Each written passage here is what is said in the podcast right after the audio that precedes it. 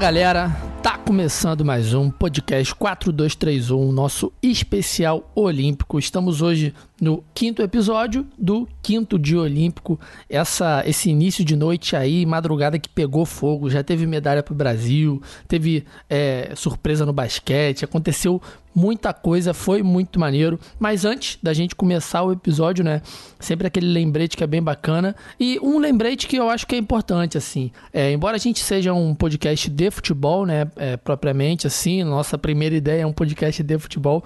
Mas nas Olimpíadas a gente, a gente aborda todos os esportes, né? Então, se você conhece alguém que não é muito ligado em futebol, mas sei lá, é muito por dentro da natação, é muito por dentro do handball, do vôlei, tá acompanhando as Olimpíadas, tá acompanhando o Brasil nas Olimpíadas, tem algum outro país que gosta, enfim, que tá acompanhando é, as Olimpíadas é, como, como a gente tá tentando fazer, né? Virando essas noites, indica o programa, manda o programa para essa pessoa, vê o que ela acha, porque a nossa ideia aqui é falar de Brasil, óbvio, mas também falar de todos os eventos importantes, né? Teve a Simone Biles na ginástica às três da manhã, que foi incrível, óbvio, né? Uma das maiores ginastas da história.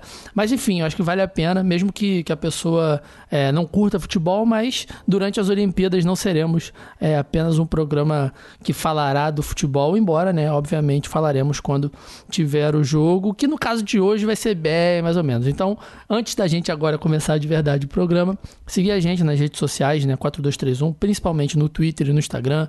A gente tem o nosso grupo no WhatsApp, que é onde a gente troca ideia com a galera, onde a gente tem comentado muito essas Olimpíadas. Então, se você quiser fazer parte, é só pedir o link pra gente na, nas, nas DMs né, das redes sociais. Também temos o nosso plano de sócio torcedor, apenas 10 reais, né? A gente fala, a gente reitera sempre que esses 10 reais que você pode ajudar a gente no mês. A gente continua existindo, né, fazendo esse trabalho. A gente paga o nosso estagiário Gabriel, que é um fenômeno nas redes sociais e também é uma coca a menos que você bebe, é um cigarro a menos que você consome, é um leite industrializado a menos que você ingere na sua manhã. Então é isso, meu povo. Domingou e vamos então com o quinto dia das Olimpíadas em Tóquio.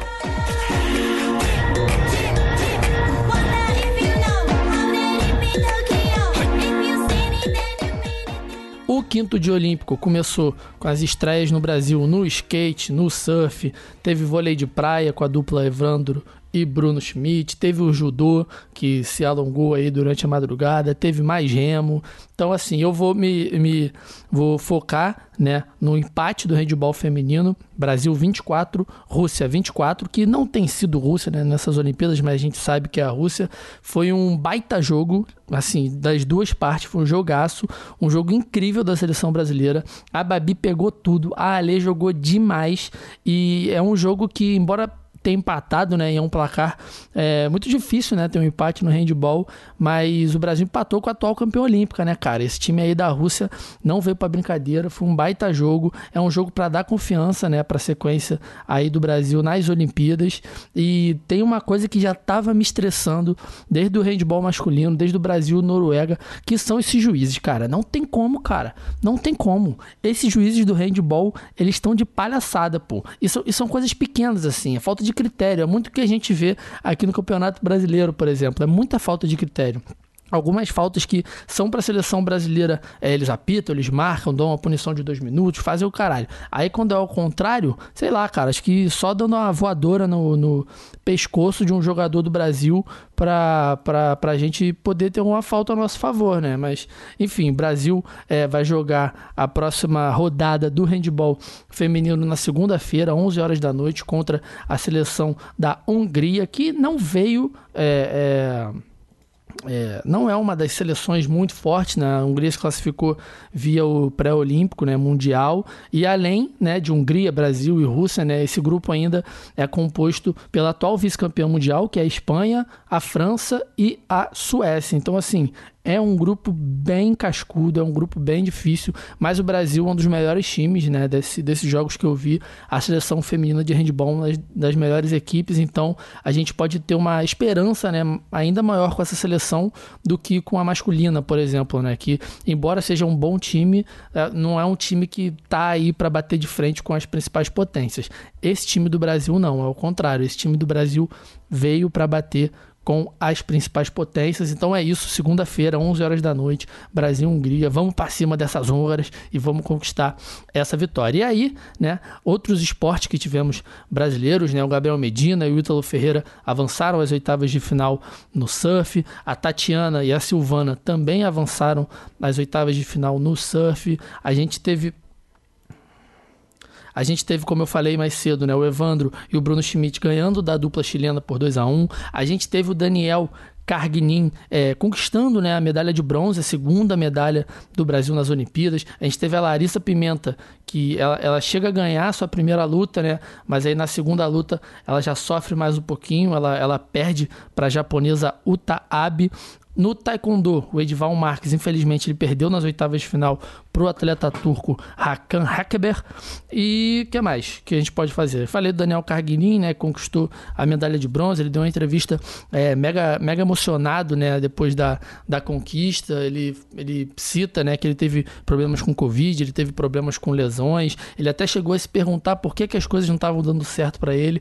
Então, essa, essas Olimpíadas aí foram uma redenção pessoal do Daniel bem bacana, foi muito bonito de ver. Então, é, toda a sorte do mundo ainda aí pro Daniel, conquistou o bronze, mas se esforçar, lutar mais ainda pra gente melhorar essa medalha aí, ir para uma prata ou para um possível ouro, tranquilo? E aí no tênis de mesa, Gustavo Tsuboi ganhou do atleta romeno Ovidu Unesco. O uh, que mais que eu, eu tô citando aqui meio aleatório só para pra gente pra gente dar uma passada assim, né? O no boxe, o Wanderson Oliveira no peso leve venceu um atleta que disputa as Olimpíadas pelo, pelo pelos refugiados, né? O Essan Salamana. Inclusive, a gente teve na, na natação uma situação muito maneira, né? Porque é, tava maneira para mim, né, que tava vendo, e maneira também pro atleta que ganhou, é, tava vendo o 400 metros livre masculino, né, e aquela prova que os caras vão naquele nado padrão, né, do nado que a gente sabe nadar. Aí, 400 metros, né, uma prova de, de estratégia, assim, é muito difícil os caras começarem dando tudo, eles vão, os comentaristas, né, estavam citando que é uma prova que depende muito de, de, da perna, né, o cara tem que bater a perna, se você vir que o nadador tá batendo muito a perna é porque ele tá dando gás. Então, assim, é uma prova de muita estratégia. E aí, ali nos últimos 100 metros, né, nas últimas duas voltas, absolutamente do nada, o, o Rafonoi, Rafonoa, Ahmed Rafanoa, um Rafnoa, não sei dizer, mas é um, um atleta da Tunísia de 18 anos. Ele simplesmente resolveu voar. Ele teve um sonho, ele tinha um sonho e ele realizou esse sonho, porque nos últimos metros ele deu um pique, passou o australiano que estava em primeiro, passou o estadunidense que estava em segundo. Cara, foi incrível, foi muito maneiro, foi uma surpresa muito divertida, né? Eu que não, não sou, não tenho muito apego, não vejo muita natação, né? Tava vendo ali meio do nada e acabou que aconteceu a medalha de ouro ali de uma forma inesperada, então foi muito maneiro também. E é isso, acho que é, desses, desse, dessa madrugada, dessa primeira parte da madrugada, né? Eu acho que é isso que que eu vou deixar aqui nesse primeiro bloco do podcast. E aí eu vou trazer né, para participação nosso digníssimo é, pezinho na areia, tá curtindo a folga dele, essa folga olímpica. Então, Igão, o que, que você viu desse quinto dia das Olimpíadas? Curitivar, meus amigos e amantes do podcast 4231, o podcast mais insano de toda a podosfera que se dispôs a fazer um diário olímpico todos os dias, como tem que ser feito diário, né? Porque tem gente que não leva diário a sério e não faz todo dia, mas aqui, como diria Murici Ramalho, aqui é trabalho. Apesar de eu não ter participado dos três primeiros, mas vamos ao meu dia olímpico que começou com o vôlei de praia. Comecei assistindo o Bruno Schmidt e o Evandro. Toda vez que eu tenho a oportunidade de assistir Bruno Schmidt em quadra, o Schmidt que importa, eu eu me surpreendo como esse cara é um excelente defensor. Ele me lembra muito o Serginho nos tempos auros do, do vôlei masculino. Então, cara, ele tira umas bolas da, da cartola ali. É de fato, o cara é um mágico. Mas eu acho que o meu ponto de atenção vai para desatenção do Evandro durante a partida. Cara, o Evandro tava errando tudo, gente. Vocês não têm ideia, ele errava. É, o cara tem quase 3 metros de altura, só acertou um bloqueio. Ele estava muito perdido no jogo, e aí é que eu acho que entra a participação do Bruno, além da participação é, técnica, né? O Bruno é um excelente motivador, ele toda hora chamando o Evandro pro jogo, chamando, vambora, é isso que eu quero, é isso que eu quero. E aí com isso ele consegue trazer o Evandro no finalzinho do jogo, tanto que o Evandro faz o ponto final, mas o Brasil perigou, perigou, perigou a perder essa partida para os chilenos, que fizeram uma excelente partida. Os, os primos do Chile, né? Que eles eram primos. E eu imagino quão difícil deve ser você jogar com seu primo, que não é uma relação geralmente muito saudável. Mas na parte do vôlei foi isso que eu assisti. E agora falando do esporte mais radical e inovador dessa Olimpíada, o skateboard.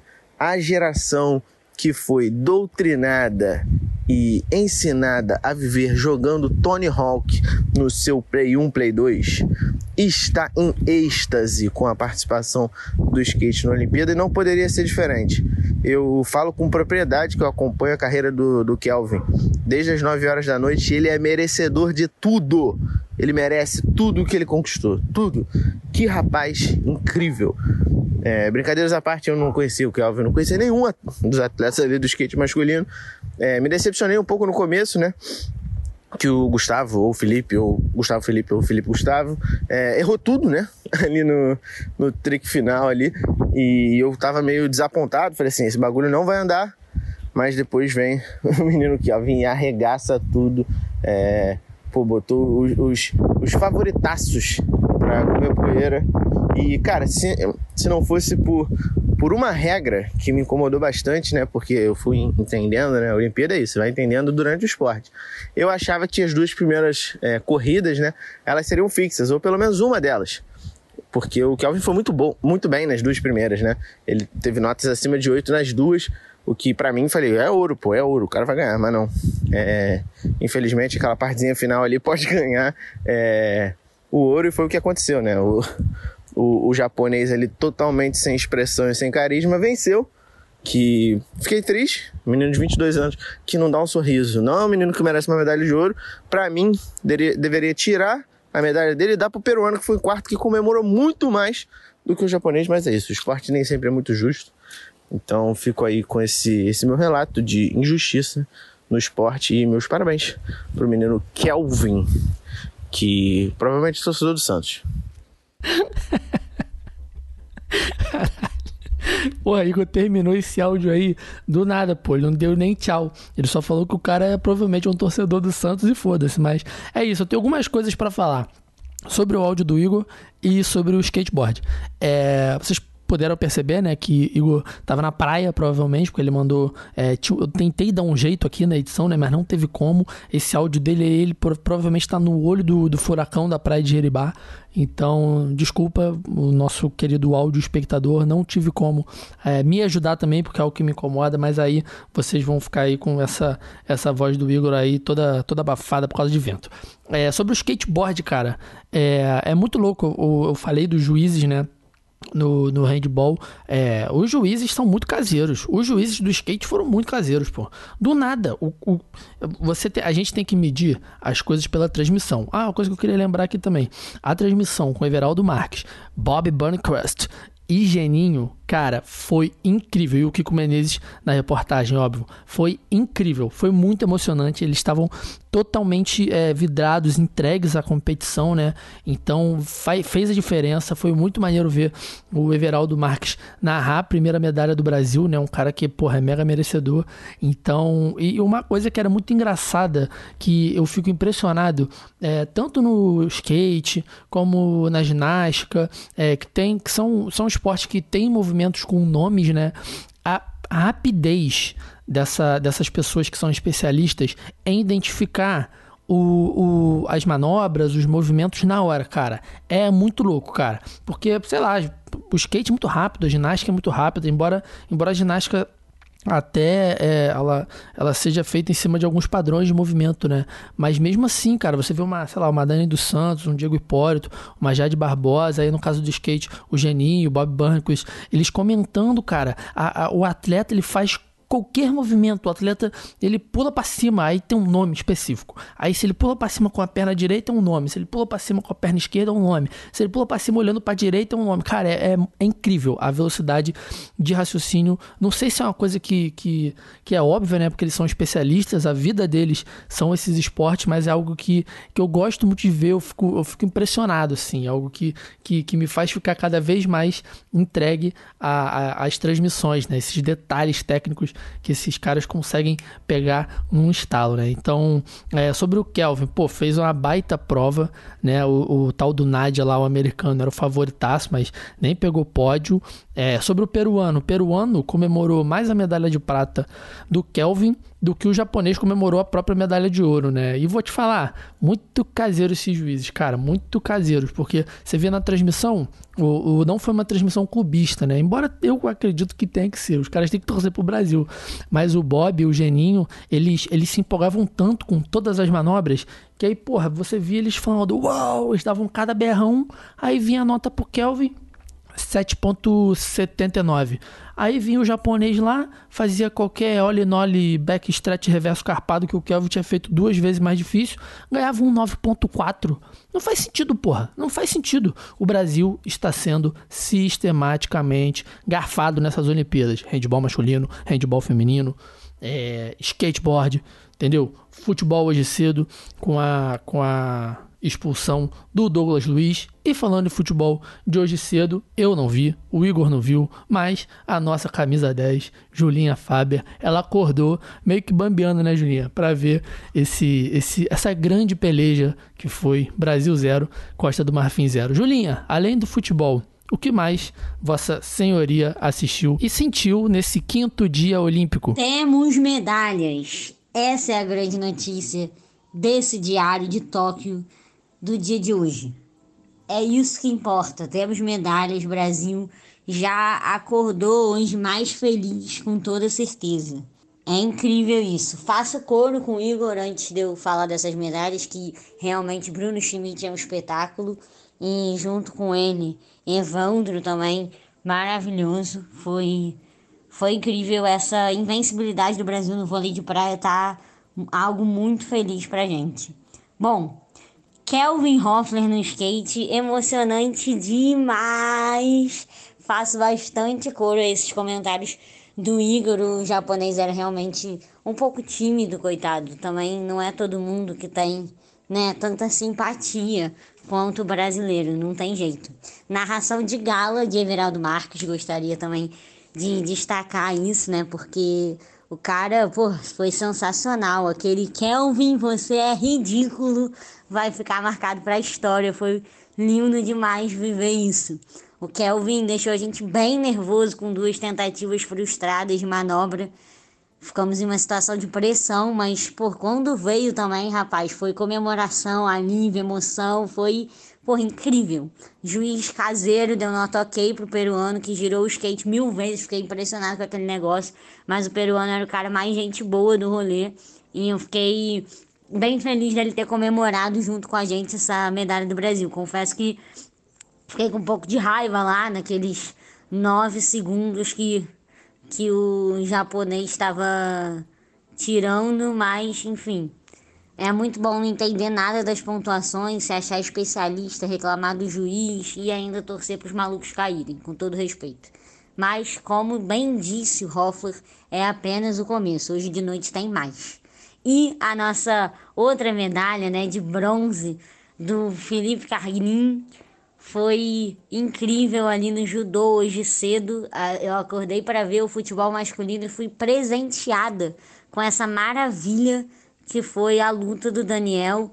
É, a imagem mais emocionante do Brasil da, da Olimpíada, com certeza, é o abraço do Daniel na sua técnica depois da luta. Ele teve Covid antes da Olimpíada, acabou perdendo um campeonato importante, e aí perdeu tempo de treinamento, e hoje é bronze nas Olimpíadas. Cara, emocionante demais, aquele abraço foi lindo. Ele chorava, agradecia. No fundo, cara, isso é Brasil, a gente é muito coração. E aí, como eu falei, né, do Lucas Ferreira, lá no começo desse diário, vou voltar aqui a falar dele. O Lucas Ferreira do Remo tá na semifinal, as oitavas tiveram uma disputa, as quartas de final tiveram uma disputa mais equilibrada ali no fim, que foi bacana, e o brasileiro conseguiu garantir um segundo lugar. Tamo na semi, galera, que é hoje à noite também.